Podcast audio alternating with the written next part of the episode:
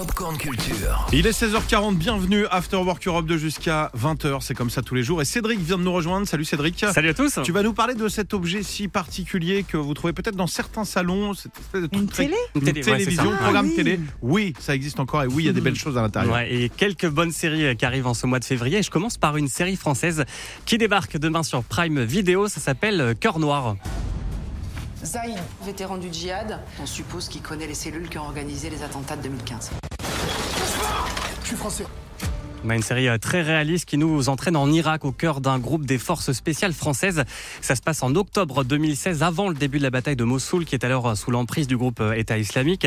Et la série nous plonge donc dans le quotidien de ce commando aux missions très risquées. L'une d'elles sera d'exfiltrer la fille d'un important émir français de Daesh afin qu'il coopère avec eux.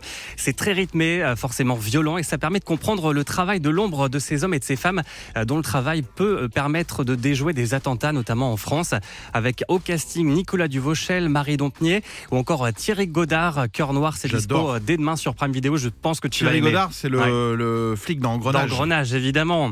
Voilà, et justement, maintenant, s'il y a bien une série que Sandra, notamment, attend avec Ah. Oui. impatience, Oh je oui. crois que tu sais de quoi je parle. Bah, c'est You, voilà, évidemment, bien la sûr. saison 4 et plus précisément la première partie de la quatrième saison sera dispo dans tout pile une semaine sur Netflix.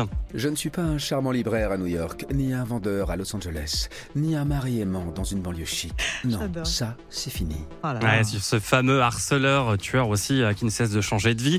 Et cette fois, Joe Goldberg, sous un nouveau nom, va repartir de zéro dans la ville de Londres. Autre série euh, popcorn qu'on adore avec le soleil et la plage en plus, c'est Outer Banks.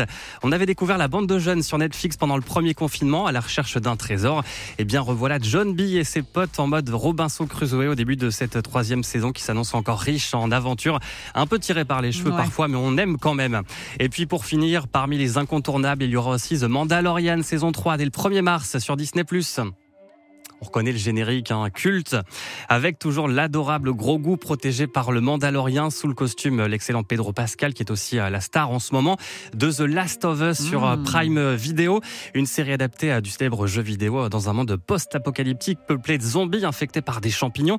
Et c'est vraiment de mieux en mieux. Le troisième épisode dispo depuis lundi a beaucoup fait parler sur les réseaux sociaux, à la fois terrifiant et poétique, une belle histoire d'amour au milieu du chaos.